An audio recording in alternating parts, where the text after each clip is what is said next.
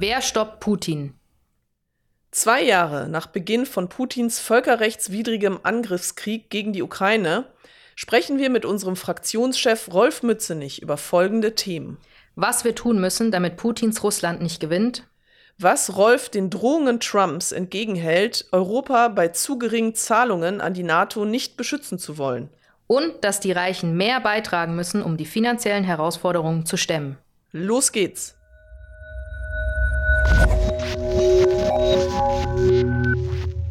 Hallo, ich bin Sophia. Und ich bin Flora. Und wir arbeiten beide in der Öffentlichkeitsarbeit der SPD-Fraktion im Bundestag. Wir sitzen hier im Büro ähm, von unserem Fraktionsvorsitzenden Rolf Mützenich mit ihm zusammen. Hallo Rolf. Hallo. Und wir wollen darüber sprechen, wie die Lage ist zum zweiten Jahrestag des völkerrechtswidrigen Angriffs Putins auf die Ukraine. Und zu Beginn wollen wir dir gleich mal einen kurzen Ausschnitt vorspielen aus der Rede des ukrainischen Präsidenten Zelenskis auf der Münchner Sicherheitskonferenz. Please, do not ask Ukraine when the war will end. Ask yourself, why is Putin still able to continue it? Fragt nicht die Ukraine, wann der Krieg enden wird. Fragt euch selbst, warum Putin noch in der Lage ist, den Krieg weiterzuführen.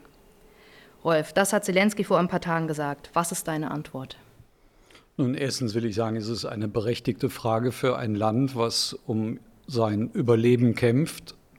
Und gleichzeitig will ich sagen, dass die Formulierung des Bundeskanzlers, die Ukraine darf den Krieg nicht verlieren, berechtigt gewesen ist, weil alle anderen, die gesagt haben, Russland muss den Krieg verlieren, hat verkannt, wie stark ein so großes, ressourcenreiches, aber letztlich als eine Autokratie regiertes Land ist und was es mobilisieren kann für einen solchen Krieg. Deswegen wollen wir die Ukraine weiterhin in ihrem Abwehrkampf gegen Russland unterstützen.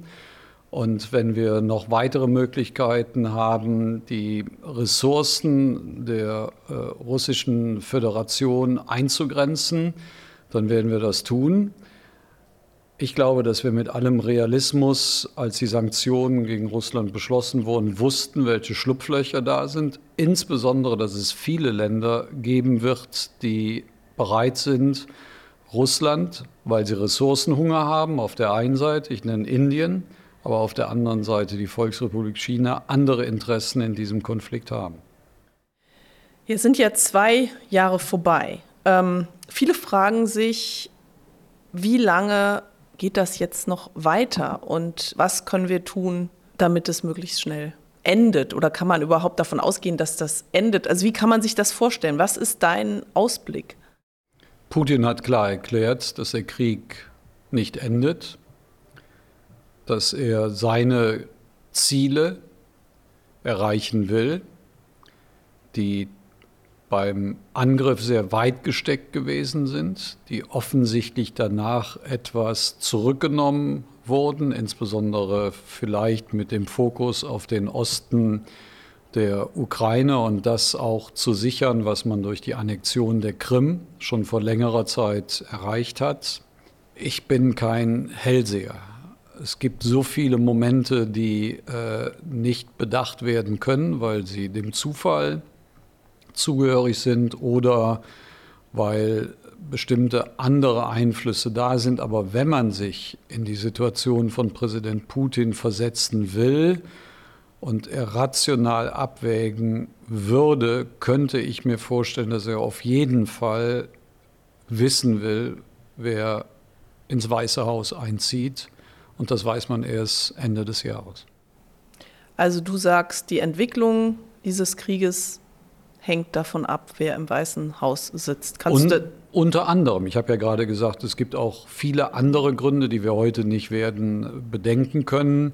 Es kann Situationen geben, die äh, auch schnell eine Implosion von äh, bestimmten Strukturen auch bedeuten könnte.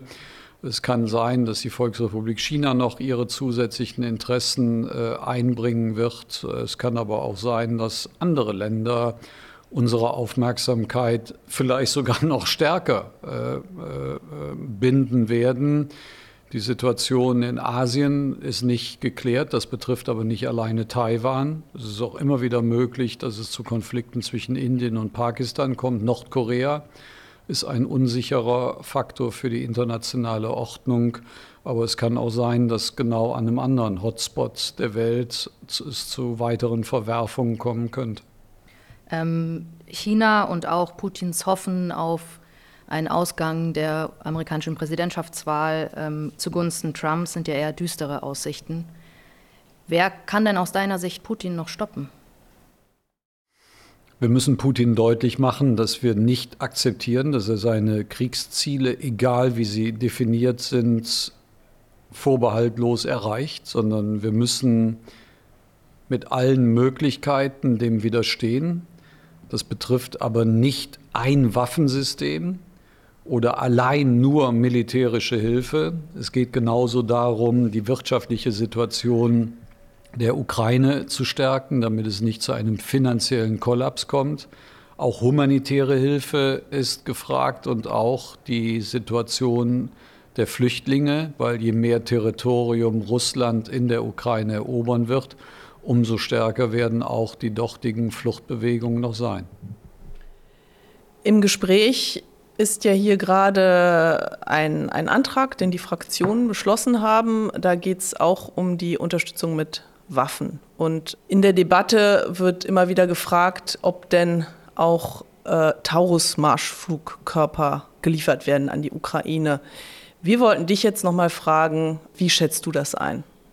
Die Entscheidungskompetenz hat der Bundeskanzler, hat die Bundesregierung in Gestalt des Bundessicherheitsrats, was an Waffen geliefert werden kann. Mein Eindruck ist zurzeit, dass insbesondere die Ukraine nach Abwehrwaffen, nach Munition, nach guter Ausbildung fragt, auch noch ein paar andere Dinge. Und gleichzeitig ist meine Aufgabe, und offensichtlich verkennen das einige in der Koalition, dem Bundeskanzler den Raum zu verschaffen, in dem er unter dem Eindruck der gesamten Information begründbare Entscheidungen treffen kann. Und deswegen war mein Arbeiten seit zwei Jahren, dem Bundeskanzler immer wieder diesen Raum zu verschaffen oder auch die in der Koalition davon zu überzeugen, dass sie dem Bundeskanzler nicht bestimmte Vorgaben geben. Wir hatten vor einiger Zeit auch eine ähnlich laute Debatte oder ähnlich laute Rufe nach dem Leopardpanzer, jetzt zum Taurus. Das ist ja ein Bild, was wir aus Deutschland schon kennen, dass in der öffentlichen Debatte gerne was gezeichnet wird, als hänge das Ende des Krieges an einzelnen Waffensystemen. Machen sich da viele zu einfach? Das sowieso. Aber wenn ich das so offen sagen darf, mein Eindruck ist, dass diese Debatte von einigen geführt wird, nicht allein im Interesse der Ukraine, schon gar nicht im Interesse unseres Landes, sondern im Hinblick auf das Wahrnehmungsinteresse Einzelner. Und das hat mich schon immer mit Abscheu begleitet und ich sage das auch so deutlich. Bei mir gibt es eine Grenze, die der Bundeskanzler zu Recht auch formuliert hat. Er hat einen Amtseid geleistet, Schaden vom deutschen Volk abzuwenden und damit eben auch klar mit anderen Partnern sich geäußert, dass weder Deutschland noch die NATO noch die Europäische Union unmittelbar Konfliktbeteiligte werden.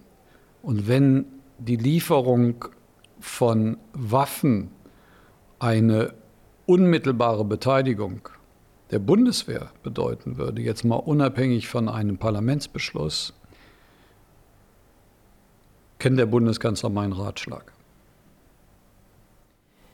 Wie beurteilst du die Rolle der Union in dieser Debatte? Ich glaube, es wird nicht einer Opposition gerecht, die in einer existenziellen Herausforderung, in dem unser Land, aber insbesondere die Ukraine, ist, immer nur mit Forderungen aufzutreten, oft auch mit unerfüllbaren Forderungen.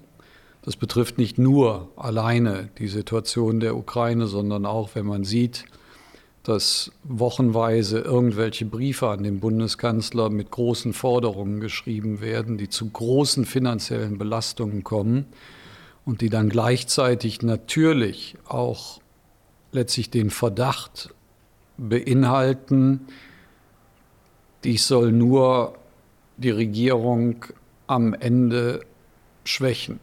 Und das kann eine Opposition eigentlich nicht wollen weil damit auch das Land in eine totale Krise gerät. Deswegen ist auch die Auffassung der SPD-Fraktion, ja, wir wollen der Ukraine helfen mit militärischen, mit wirtschaftlichen, mit humanitären, aber insbesondere auch Solidarität gegenüber den Flüchtlingen. Aber das darf nicht ausgespielt werden gegen dringende Reformen und auch Maßnahmen, die wir für den Strukturwandel im Zusammenhang mit der Transformation brauchen und auf der anderen Seite alles das, was wir gerade für Arbeitnehmerinnen und Arbeitnehmer und für ihre Familien geschaffen haben oder für Kranke oder für Rentnerinnen und Rentner. Und die Union ist bereit, dies letztlich auch zu opfern. Das sagt sie ganz offen und ich finde, diese Auseinandersetzung bin ich bereit anzunehmen. Zu dem Thema, ähm, wie sich die Ausgaben, die wir jetzt ja tätigen äh, müssen für die Verteidigung, äh, auch äh, innenpolitisch auswirken, kommen wir später nochmal im Detail, auch zum Thema Schuldenbremse. Jetzt wollten wir nochmal nachfragen, ähm, auch mit Blick, also was haben wir eigentlich schon geleistet? Ja, äh, Boris Pistorius hat heute äh, im Bundestag gesagt, im Ausland werden wir bewundert dafür, wie wir die Ukraine unterstützen. Und das wird aber hier im Inland, insbesondere von der Opposition, äh, gar nicht wahrgenommen. Im Gegenteil, er sagte, wir werden in Grund und Boden geredet. Ja, da hat er, da hat er recht. Ob wir bewundert werden, das weiß ich nicht. Der Verteidigungsminister neigt ja manchmal zu besonderen Worten. Und äh, ich glaube, dass einige Länder, wenn sie realistisch darauf schauen, Respekt haben gegenüber Deutschland, weil sie auf der einen Seite wissen, wie stark wir insbesondere an die Energielieferungen Russlands gebunden gewesen sind, was das für unsere Industrie, aber auch für die Verbraucherinnen und Verbraucher bedeutet und dass wir eine doppelte Herausforderung bisher einigermaßen bewältigt haben, den Menschen Last natürlich, unabhängig von uns, die sie haben, durch höhere Energiepreise, durch immer noch eine beachtliche Inflation, auch die Sorgen um den Arbeitsplatz, dass wir aber zumindest alles dafür getan haben, in diesem und im letzten Winter die Energiezufuhren so schnell zu ändern, dass das auch sich im Preisgefüge ausgewirkt hat, dass wir eben keine unmittelbaren Schließungen auch von industriellen Bereichen hatten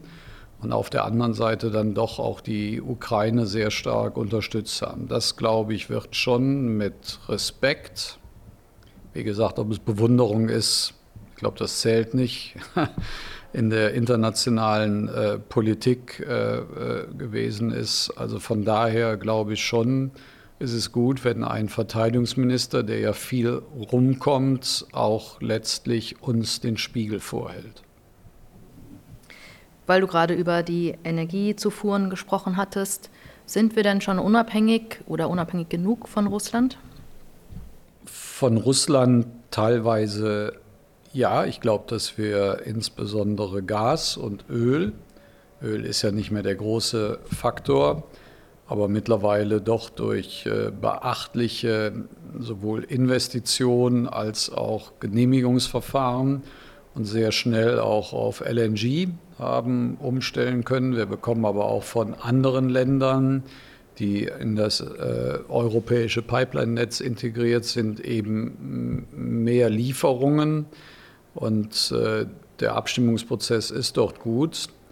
Langfristig werden wir nicht umhin können, uns autarker zu machen, insbesondere über erneuerbare Energien und damit auch billiger letztlich äh, Strom durch erneuerbare Energien oder auch die Umstellung von Gaskraftwerken später mal äh, zu erneuerbarer Energie auf den, auf den Weg zu bringen. Vor gut zwei Jahren äh, gab es ja im Bundestag eine Sondersitzung nach dem Angriff. Ähm, da hat Olaf Scholz auch das erste Mal von der Zeitenwende gesprochen und auch du hast eine Rede gehalten an dem Tag und hast unter anderem auf die Stärke des Westens hingewiesen. Du hast gesagt, Putin sollte die Entschlossenheit und den Zusammenhalt der freien Staatenwelt nicht unterschätzen. Ist das so gelaufen, wie du es dir vorgestellt hast? In der Summe schon. Ich glaube, dass äh, der sogenannte Westen, ich neige nicht sehr gerne zu diesem Begriff, aber lassen wir jetzt das mal dahingestellt, auf jeden Fall sich sehr stark abgestimmt, ergänzt und letztlich auch gemeinsam gehandelt hat. Auch die Aufnahme von Finnland und Schweden zum Beispiel in die NATO hat gezeigt, dass die sogenannten westlichen Staaten auch äh, äh zusammenrücken und auch eigentlich Undenkbares in den Gesellschaften möglich machen vor dem Hintergrund des Überfalls russischer Streitkräfte auf die Ukraine, so dass ich glaube, dass und da klang ja wahrscheinlich in der Rede auch mehr Hoffnung mit als eben, dass ich es genau wusste. Aber am Ende denke ich, dass Putin zumindest diesen Zusammenhalt in seinem Kalkül etwas unterschätzt hat. Und hat diesen, dieser Zusammenhalt, hat der eine finanzielle Grenze?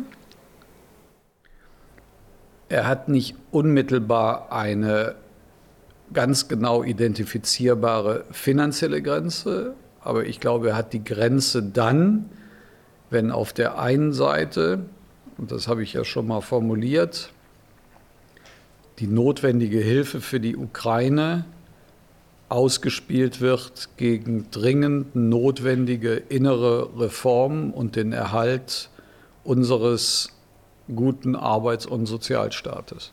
Zu dem Thema kommen wir jetzt auch. Ähm, also erstmal wollten wir jetzt nochmal den, den Blick auf die 100 Milliarden Euro für die Bundeswehr lenken. Ähm, das Sondervermögen, das geschaffen worden ist, nachdem dieser, dieser Krieg begonnen hat, hat das Sondervermögen die Bundeswehr denn äh, soweit fit gemacht, äh, wie sie sein sollte, um verteidigungsfähig zu sein? Es hat auf jeden Fall die Bundeswehr in die Lage versetzt, militärisches Gerät, was vor dem Hintergrund des Überfalls russischer Streitkräfte auf die Ukraine dringend notwendig ist, um verteidigungsfähiger zu werden, innerhalb der NATO, aber auch der Europäischen Union, besser auch und verlässlicher gemacht. Sind auch militärische Güter jetzt auf dem internationalen Rüstungsmarkt auch eingekauft worden. Macht mir nichts vor. Das hat auch was natürlich mit den Kapitalinteressen der einzelnen Länder vor Ort äh, zu tun. Ich glaube auch, dass das Beschaffungswesen reform nachhaltiger reformiert äh, äh, worden ist, dass wir uns aber auch nicht darauf werden ausruhen dürfen. Und was natürlich auch dringend notwendig ist, dass wir stärker im Verbund auch denken. Das ist ja immer eine Forderung gewesen, die ich hoffe jetzt auch aufgrund äh, nicht grenzenloser Mittel auch stärker bedacht wird. Wir müssen uns in den Nationalstaaten gegenseitig ergänzen. Einzelne Länder müssen besondere Fähigkeiten vorhalten, damit andere sich auf andere Fähigkeiten konzentrieren können. Darum geht's. Mit diesem Sondervermögen soll Deutschland ja auch erstmals jetzt das 2-Prozent-Ziel der NATO erreichen, also 2 Prozent der Wirtschaftsleistung für Verteidigung auszugeben. Schaffen wir das dann auch jetzt künftig in den kommenden Jahren? Nun, wir werden auf jeden Fall deutliche Mittel bereithalten müssen, solange dieser Krieg in der Ukraine anhält. Und selbst wenn er enden sollte, werden wir uns natürlich auf die besonderen Bedrohungsfragen auch konzentrieren müssen. Aber nochmal, ich will immer sagen, es geht nicht allein um militärische Güter, und selbst wenn wir jetzt das 2-Prozent-Ziel erreichen, kann das ein Aspekt sein. Aber es zählt viel mehr noch dazu. Und deswegen bin ich immer noch sehr sperrig, was das 2-Prozent-Ziel sozusagen als Überbau betrifft. Das kann nicht das Kriterium sein. Das Kriterium ist, verteidigungsfähig zu sein, im Verbund mit anderen zu arbeiten, aber gleichzeitig Sicherheitspolitik auch größer zu denken, weil dazu eben auch Partnerschaften gehören, möglicherweise neue Partnerschaften, die Frage einer klugen Außenpolitik, die Frage von Diplomatie, aber auch von humanitärer Hilfe. Und am Ende entscheidet der Deutsche Bundestag, weil das ist der Haushaltsgesetzgeber und nicht irgendwelche internationalen Organisationen, die meinen, dass man sich unter einer bestimmten Kennziffer nur versammeln kann. Wir fragen natürlich auch nach dem 2-Prozent-Ziel, weil Donald Trump neulich angekündigt hat, dass die USA uns nicht mehr beschützen würde, wenn wir die Vereinbarung nicht einhalten. Und jetzt sind ja, wir wissen, im November stehen die Wahlen an mhm. und seine Umfragewerte, also von Trump, sind mhm. guter, Bidens sind eher ausbaufähig. Was machen mit dir solche Äußerungen wenn mit, vor diesem Hintergrund? Also das macht mittlerweile weniger mit mir als zu dem Zeitpunkt, als Trump Präsident war. Weil erstens ist er noch Präsidentschaftskandidat. Zum anderen glaube ich, dass wir, und das ist immer wieder eine typische, vielleicht ist es auch nicht nur eine typische Debatte in Deutschland, aber es ist eine von mir wahrgenommene typische Debatte. Wir unterscheiden immer nur zwischen Schwarz und Weiß. Viele, die damals, als ich gesagt habe, passt auf, Trump hat die großen Chancen, gegen Hillary Clinton zu gewinnen, wurde ich als Schwarzmaler bezeichnet, wurde als derjenige bezeichnet, äh, der an den Grundfesten der NATO auch äh, mit Hilfe solcher Figuren meint, rütteln zu können. Und jetzt will ich einfach sagen, das Rennen ist noch gar nicht gelaufen. Jetzt geht es erstmal um die Umfrageergebnisse für die jeweiligen Parteien. Und ich habe vor einigen Wochen eine sehr interessante Umfrage, und die ist für mich das erste Mal, glaube ich, auch durchgeführt worden. Und da kam unter anderem raus, dass am Ende insbesondere wahrscheinlich, wenn es so dazu kommt, wie man das heute glaubt zu sehen, die Frauen in den USA die Wahlen entscheiden werden. Und sie werden in ihrer Mehrheit für die Demokratische Partei und für Biden stimmen. Weil ein solcher verknöcherter, autoritärer und ich will sagen rücksichtsloser Mensch, insbesondere mit einem besonderen Frauenbild, glaube ich, hoffentlich nicht von der Mehrheit der Frauen gewählt wird, sodass wir auch noch eine Menge Überraschungen sehen werden. Deswegen beeinflusst mich solche Äußerungen weniger, regt mich nicht so auf, wie einige hier getan haben, weil es erstens nicht neu war. Und zum anderen hatte ich manchmal den Eindruck gehabt, dass die ein oder der andere, die sich so aufregt, damit auch ein gewisses Interesse verfolgt. Weil ich will einfach mal vor etwas warnen. Das ist ja mein Problem, dass ich mittlerweile alt genug bin, um vielleicht noch manche Reflexe aus dem Kalten Krieg zu kennen. Und diese Reflexe haben sich immer wieder alleine unter dem Aspekt des Militärischen, der Abwehrbereitschaft, des Gegners, des Feindes konzentriert und hat manches auch in den Gesellschaften in einer pluralen Gesellschaft in der Diskussion erschwert. Und ich glaube, diese Äußerung von Trump ist manchmal auch leider sehr benutzt worden. Aber wenn es denn doch so käme, was wir natürlich nicht hoffen, ähm, sind wir denn gut genug darauf vorbereitet? Und muss, muss Europa äh, sich nicht nach und nach äh, unabhängiger auch vom Beistand der USA machen? Doch. Deswegen war ich immer auch für eine europäische Außen- und Sicherheitspolitik, aber in ihrer ganzen Breite nochmal.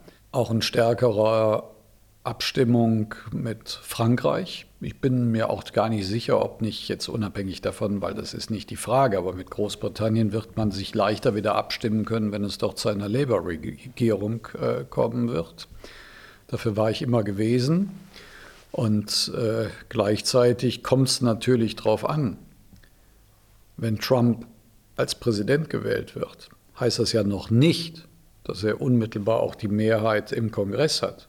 Ich meine, es kann ja auch sein, dass die Demokraten dann trotzdem im vielleicht, ich hoffe zumindest, im Senat, das ist vielleicht nicht ganz realistisch, aber Überraschungen sind immer gut, dort vielleicht sogar die Mehrheit haben. Und es kann auch sein, dass sie in den Wahlkreisen, obwohl Trump als Präsident gewählt werden würde, dann trotzdem auch noch das Gegengewicht werden. Das wird die ganze Sache einfacher natürlich machen. Wenn aber die Republikanische Partei in beiden Häusern dann auch noch die Mehrheit zusammen mit Trump hätte, dann wird es sehr schwer werden. Brauchen wir dann eigene Atomwaffen? Um Gottes Willen, ich will einfach mal sagen, diese Reflexe nochmal sind, glaube ich, typisch deutsch. Erstens wird natürlich jeder seine Antwort darauf geben. Ich bin jemand, der möchte, dass die Atomwaffen aus der Welt verschwinden. Ich möchte nicht noch mehr Atomwaffen. Zum anderen wäre ich auch mal dankbar, wenn in die deutsche Diskussion eingebracht werden würde, wir dürften gar keine Atomwaffen haben und auch nicht über oder eine Mitentscheidung haben. Erstens, wir sind Mitglied des Atomwaffensperrvertrages. Willy Brandt als Außenminister der Großen Koalition hat das damals unter Mühen verhandelt mit anderen zusammen. Bin stolz darauf, dass wir immer einer derjenigen gewesen waren als Land, die sich eingebracht haben, den Atomwaffensperrvertrag viel breiter auch anzulegen. Und dann will ich mal sagen, auch der 2 plus 4 Vertrag, also der, der die Grundlage für das Zusammenwachsen beider deutscher Teile war, verbietet den Besitz von Atomwaffen. Und indem ich das einführe, will ich das deswegen sagen, weil das Völkerrecht ist der einzige Verbündete für uns. Ob wir auf Frankreich irgendwann einwirken können, das ist eine ganz andere Debatte, das glaube ich nicht. Deswegen sollten wir uns auch endlich darauf konzentrieren, immer aufzuhören mit Schlagworten und wir dürfen nicht unterschätzen, wie groß heute konventionellen Fähigkeiten sind zielgenau und teilweise leider, um das einfach zu sagen, auch mit der Zerstörungskraft einer kleinen Atombombe in Kriegen auch äh, zu sein. Deswegen ist die Unterscheidung zwischen nuklear und konventionell nicht mehr so trennscharf, wie man meinte es damals in der Vergangenheit, insbesondere während des Kalten Krieges zu haben. All das kostet ja Geld. Also ich spreche jetzt nicht von Atomwaffen, sondern ähm, die jetzt, denke ich mal, mehr oder weniger Dauer, die dauerhaften Ausgaben für, für Verteidigung. Äh, die haben ja jetzt einfach zugenommen und das wird ja auch erstmal so bleiben, hast du ja auch gesagt. Die Frage ist ja vor dem Hintergrund, wie viel Geld bleibt noch übrig für anderes? Und das führt ja auch zu großen Debatten hierzulande. Ja, manche wollen äh, am Sozialen kürzen. Ähm, also wo siehst du da die Lösung? Wir sind ja eingeengt durch die Schuldenbremse auch. Vor einem Jahr habe ich gesagt, ich habe große Sorgen, dass es zu Verteilungskämpfen, Verteilungskämpfen in Deutschland kommt, wenn es uns nicht gelingt, auf der einen Seite das Notwendige für die Ukraine zu tun und zum anderen das Notwendige für unser Land.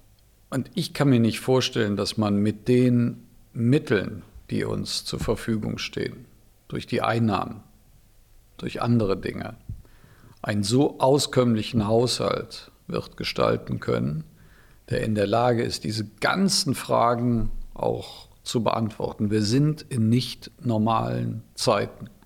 Deswegen wird es auch keine, wenn ich das jetzt übertragen darf, richtig normalen Zeiten für einen auskömmlichen Haushalt geben.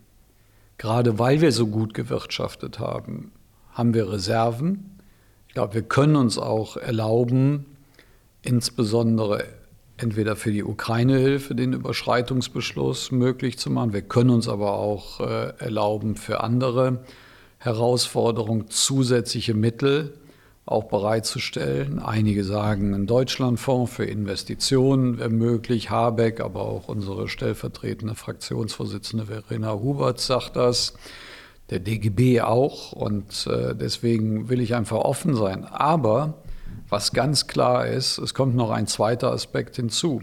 Auch das weiß ich, werden wir wahrscheinlich jetzt nicht erreichen in dieser Koalition und in dieser Legislaturperiode. Aber wir müssen auch darüber reden, ob starke Schultern, und es gibt ja, die haben sogar in der Corona-Zeit ihr Vermögen vergrößert. Ob nicht starke Schultern eben auch mehr zu den Einnahmen des Staates beitragen. Also kurzum, die Frage der Schuldenbremse, wenn es um Investitionen geht, dass wir gute Voraussetzungen auch für die junge Generation schaffen und auf der anderen Seite starke Schultern müssen mehr leisten. Das ist, glaube ich, die richtige Antwort und ich habe keine Bedenken, dass damit auch die Sozialdemokratische Partei in einer Wahlauseinandersetzung auch bestehen würde. Wenn ich das noch mal ein bisschen aufdröseln darf, weil das jetzt äh, auch sehr viel auf einmal war. Also auf der einen Seite äh, sagst du, also wir müssen Möglichkeiten schaffen, um jetzt konkret in diesem Jahr auch möglicherweise noch mehr Geld ausgeben zu können. Also entweder über Sonderfonds für die Wirtschaft, für Investitionen zum Beispiel, oder auch über die Erklärung einer Notlage, um die Schuldenbremse flexibler zu handhaben. Das ist ja möglich. Und du sagst aber auch, auf der anderen Seite müssen wir auch gucken, dass wir neue Einnahmen bekommen. Kannst du das nochmal konkretisieren über, über also die Streichen, also Vermögenssteuer? Äh, was genau schwebt dir davor? Ja, es gibt natürlich verschiedene Instrumente und deswegen hat sich ja auch der Bundesparteitag der SPD beschlossen, ganz konkret, auch für die nächsten Monate, auch für die bevorstehenden Wahlen, genau konkret zu identifizieren, was man will. Dem will ich jetzt auch nicht vorgreifen. Und wir haben in der Bundestagsfraktion ergänzend eine Kommission vor wenigen Tagen eingesetzt, die eine Reform der Schuldenbremse erarbeiten soll. Mit Expertinnen und Experten, aber auch mit dem Fachwissen, was hier im Parlament ist. Und gleichzeitig habe ich angeboten, mit anderen demokratischen Parteien darüber auch zu reden. Und diese Einladung werde ich mir auch nicht durch irgendwelche Menschen, die da meinen, sie müssten eingeschnappt sein, nehmen. Was muss sich aus deiner Sicht an der Schuldenbremse in ihrer jetzigen Form ändern? Ich glaube, dass die Schuldenbremse damals, äh, und das hat ja auch mit einem Bundesverfassungsgerichtsurteil damals begonnen, dass die Schuldenbremse im Grundgesetz ganz äh, verändert worden ist und die Schuldenbremse davor hat ja sehr stark auch auf Investitionen abgehoben. Und ich glaube, wir sollten eine Schuldenbremse grundsätzlich schaffen, die auf der einen Seite natürlich darauf achtet, dass wir die Verschuldung nicht in immense Größen bringen, aber auf der anderen Seite die Investitionen in die Zukunft erlauben. Und das sind Investitionen in den Strukturwandel, das sind Investitionen in Bildung, das sind Investitionen in Digitalisierung und das sind insbesondere noch stärker Investitionen in eine klimagerechte Produktion. Und wenn das durch eine Schuldenbremse abgedeckt wäre, also dass wir das dann möglich machen, dann schafft das auch Raum für die Länder. Weil da sieht man doch, Herr Merz ist einfach sehr dogmatisch und auf der anderen Seite sind diejenigen Ministerpräsidentinnen und Ministerpräsidenten, die in Verantwortung sind, sehr daran interessiert, dass auch die Länder Freiräume bekommen. Oder dass eben die Schuldenbremse ausgesetzt wird und im Gegensatz zur Union, die aus meiner Sicht hier keine verantwortungsvolle Opposition war, hat die SPD in Schleswig-Holstein der dortigen Regierung in der Opposition die Hand gereicht und die Aussetzung der Schuldenbremse sogar für zwei Jahre beschlossen. Du hast es gerade angesprochen, wir brauchen oder der Bundestag braucht die Union und Friedrich Merz, wenn man an die Schuldenbremse ran will, wenn ich es richtig verstanden habe. Jetzt ist es ja aber auch so, dass Friedrich Merz kein Geheimnis daraus macht, dass er das jetzt niemals tun will. Gleichzeitig sagen alle auch schon mit halb vorgehaltener Hand, okay, sobald Friedrich Merz irgendwie was zu sagen hat, wird er als allererstes die Schuldenbremse abschaffen. Also es ist ja ein offensichtlich parteitaktisches Spielchen von ihm. Auch auf Kosten unserer Zukunft. Wie sehr nervt dich das eigentlich? Ja, ich weiß nicht, Nerven ist vielleicht gar nicht bei mir so der richtige Begriff, sondern ich versuche es eher äh, mit Motivation dass ich ihn versuche zu überzeugen, mit uns auch seine Gedanken zu teilen. Das kann ich natürlich auch nur als Fraktionsvorsitzender auch äh, tun, immer wieder den Kontakt halten. Ich werde immer akzeptieren, dass die Opposition eine besondere Rolle hat. Aber wenn Herr Wegner, der regierende Bürgermeister in Berlin zum Beispiel, auch für die CDU sagt, äh, wir wollen über die Schuldenbremse reden, dann werde ich nicht nachlassen, das als Chance zu begreifen, weil ich sage mal, Politik besteht ja nicht darin, zu sagen, naja, es hat sowieso keinen Sinn, die haben sich jetzt alle festgelegt, sondern ich muss einfach weiterhin diesen ähm, Basaltstein äh, immer wieder etwas anbohren, um vielleicht die Möglichkeit äh, zu ergeben, weil es ist ja dann am Ende auch ein Geben und Nehmen. Bist du zuversichtlich, dass das klappt mit Herrn Merz? Versteht ihr euch eigentlich so hinter den Kulissen ganz okay oder also kann man mit Ach, ihm reden? Ja, gut. Ich, wie gesagt, ich kann mit diesen, mit diesen ähm, Zuschreibungen wenig anfangen. Ich will einfach sagen, ich rede mit Herrn Merz. Okay, dann nehmen wir das mal so hin. Wer es jetzt nicht sieht, ähm, äh, Rolf äh, grinst gerade. Ja, also wir sind jetzt auch schon mehr oder weniger am Ende, würde ich sagen. Ähm, du hast ja auch noch andere Termine, Rolf. Wir wollten aber jetzt dich noch einmal fragen, also die Legislatur ist ja schon also fast schon wieder vorbei, also noch nicht ganz, ein bisschen Zeit haben wir noch. Aber wir wollten dich fragen, was ist dir denn noch besonders wichtig, was wir jetzt noch erreichen können, die Ampel? Erstmal, dass wir verlässlicher untereinander arbeiten, dass wir nicht alles so weiter tun wie in der Vergangenheit, dass sachfremde Themen gegen andere Themen äh, aufgewogen werden und, darf ich das mal so sagen, in Geiselhaft genommen werden. Dem einen ist das wichtig, dem anderen ist das wichtig. Das geht nicht gut. Ich möchte schon noch was für Arbeitnehmerinnen und Arbeitnehmer erreichen. Ich glaube, dass ein Tariftreuegesetz der Bundesregierung ein guter Anreiz wäre, die Tarifautonomie in den Betrieben in Deutschland zu stärken. Wir haben zu wenig Tarifbindung mittlerweile in Deutschland. Tarifbindung heißt immer für gute Arbeit, gute Löhne auch zu zahlen. Das stärkt die Tarifvertragsparteien. Ich habe das Interesse, dass natürlich insbesondere die Gewerkschaften gestärkt werden. Ich möchte aber auch eine Reform des Betriebsverfassungsgesetzes. Ich möchte einen Einstieg in die Kindergrundsicherung und ich glaube, dass es gut wäre, wenn wir für Rentnerinnen und Rentner insbesondere deutlich machen, dass wenn sie 45 Jahre gearbeitet haben, auch ein gutes Einkommen am Lebensabend, im Lebensabend äh, haben. Und da geht es ums Rentenniveau, da geht es um die Verlässlichkeit der Rentenversicherung. Und ich glaube, wenn man das äh, so vorantreibt, kann man auch zeigen, warum es gut ist, dass Sozialdemokraten Sozialdemokraten mitregieren und dass sie einen sozialen Kompass haben. Das haben wir gezeigt beim Mindestlohn. Das, ich finde, wir haben es gezeigt beim Wohngeld. Aber insbesondere, vergessen ja immer einige, zum Beispiel für junge Menschen.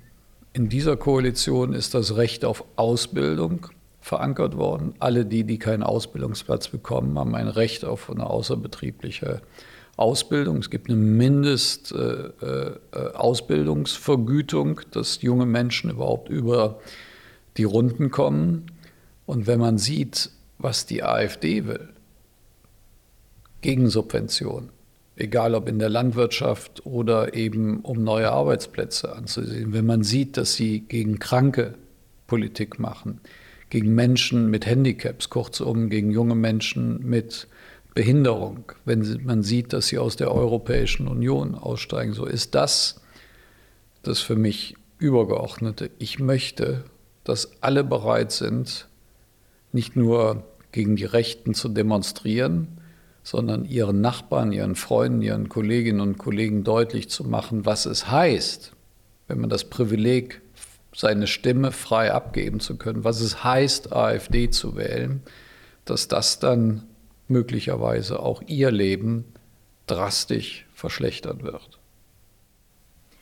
Das würde ich sagen, ist ein sehr starkes Schlusswort. Vielen Dank, Rolf. Schön, dass du die Zeit genommen hast. Danke für die Einladung. Wir bedanken uns auch wie immer bei den ZuhörerInnen. Schön, dass ihr wieder mit dabei wart. Wenn euch der Podcast gefallen hat, dann empfehlt ihn gerne weiter. Ihr findet diese und alle weiteren Folgen in jeder gängigen Podcast-App unter Lage der Fraktion. Macht's gut und bis zum nächsten Mal.